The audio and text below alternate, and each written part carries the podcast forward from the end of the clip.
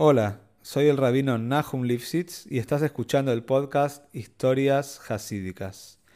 La idea de este proyecto es difundir las enseñanzas de estas maravillosas historias e inspirarnos juntos a seguir creciendo.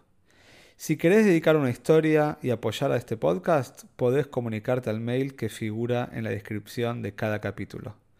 Muchas gracias por escuchar y que lo disfrutes. Esta historia está extraída de la, la página Hasidi News, una página muy interesante llena de maices y las lujis hasídicos para todas las personas de habla hispana. Se cuenta que Abraham Gluck, Zichreino Lebroje, era un exitoso hombre de negocios inglés. A principios de la época de 1970, conoció al rey de Lubavitch por primera vez. El rey le dijo, decime, vos fabricás bombillas, ¿no? Lamparitas. ¿Correcto? Bueno, una persona en el negocio de la iluminación sabe que una bombilla debe estar encendida.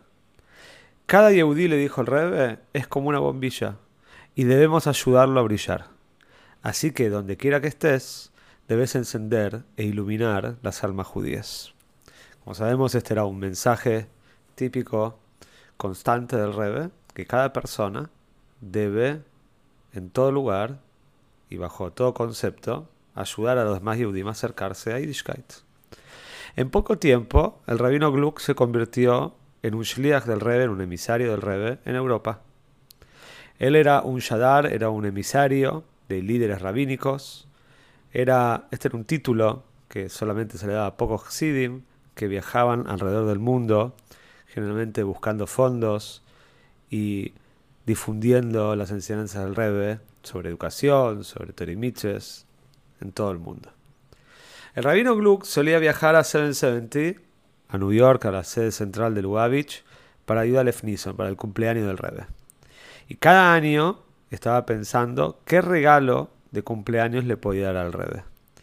Claramente él no quería darle un regalo físico, tenía que ser algo rujni, algo espiritual, que le otorgara al Rebe alegría y satisfacción.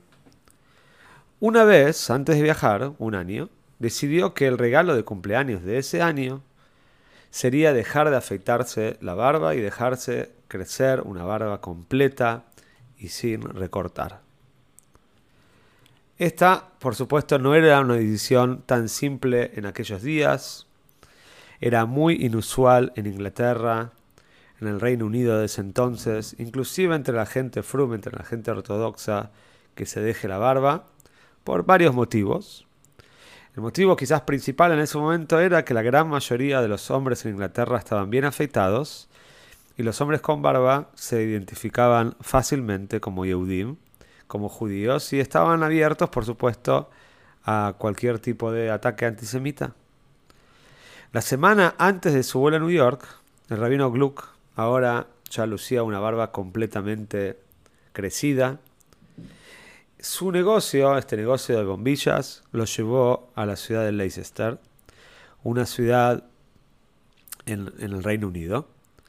Y al llegar a las afueras de la ciudad, vio con mucha consternación vio con mucha preocupación que la policía había cortado la ruta y no podía avanzar en ninguna dirección.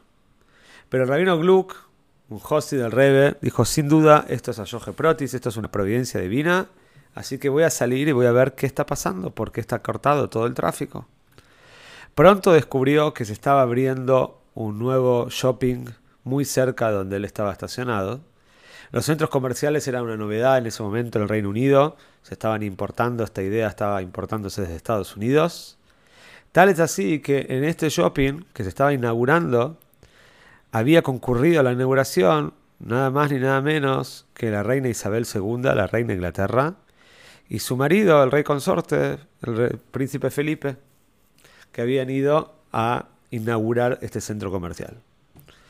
El rabino Gluck se unió a la gran multitud que estaba ahí viendo qué estaban haciendo los reyes y decidió aprovechar esta oportunidad para ver un poco a la pareja real cuando salieron del centro comercial.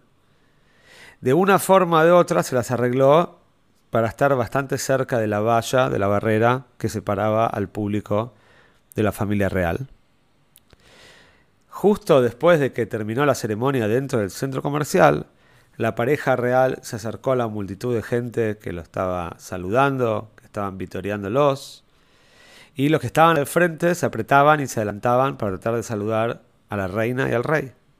De repente, el príncipe Felipe examinó entre la multitud y sus ojos se posaron en el rabino Gluck. Antes de que los guardias del príncipe pudieran detenerlo, se acercó a él y entabló una breve conversación. Si tenés una barba magnífica, ¿estuviste en la marina? El príncipe Felipe había sido un alto comandante de la Marina Británica durante muchos años, incluso después de estar casado con la reina, y explicó que quería saber si estaba hablando con un camarada marino. El rabino Gluck le explicó que no, que él no era un marinero, sino un judío ortodoxo, y dejarse barba era parte de sus prácticas religiosas. El príncipe expresó su admiración por un hombre que se adhiere tanto a su religión con tanta felicidad, sin ningún tipo de vergüenza. Luego siguió una discusión muy amistosa y animada entre el rabino Gluck y el rey consorte del príncipe Felipe. La conversación continuó durante un rato, para disgusto de aquellas personas que tenían que llevarlo al príncipe al próximo compromiso oficial, y finalmente se alejó sonriendo.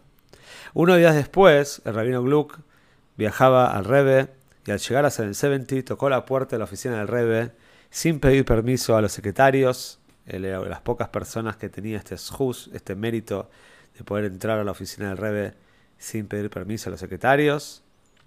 Y entró para darle los informes de todos sus trabajos que había estado haciendo durante todo este tiempo en el mundo a favor del Rebe. El Rebe miró hacia arriba y al ver al rabino Gluck con esta barba tupida, larga, sin eh, cortársela, soltó una amplia sonrisa de bienvenida.